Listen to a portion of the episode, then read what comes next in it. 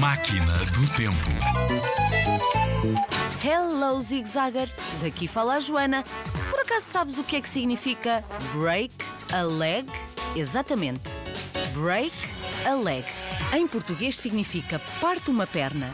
Mas quando dizemos isto a alguém, queremos dizer precisamente o contrário. Ou seja, quando dizemos a alguém parte uma perna, estamos a desejar sorte e não a desejar que a pessoa de facto parta uma perna. Esta expressão usa-se principalmente com artistas, atores, músicos em especial, antes de entrarem em palco.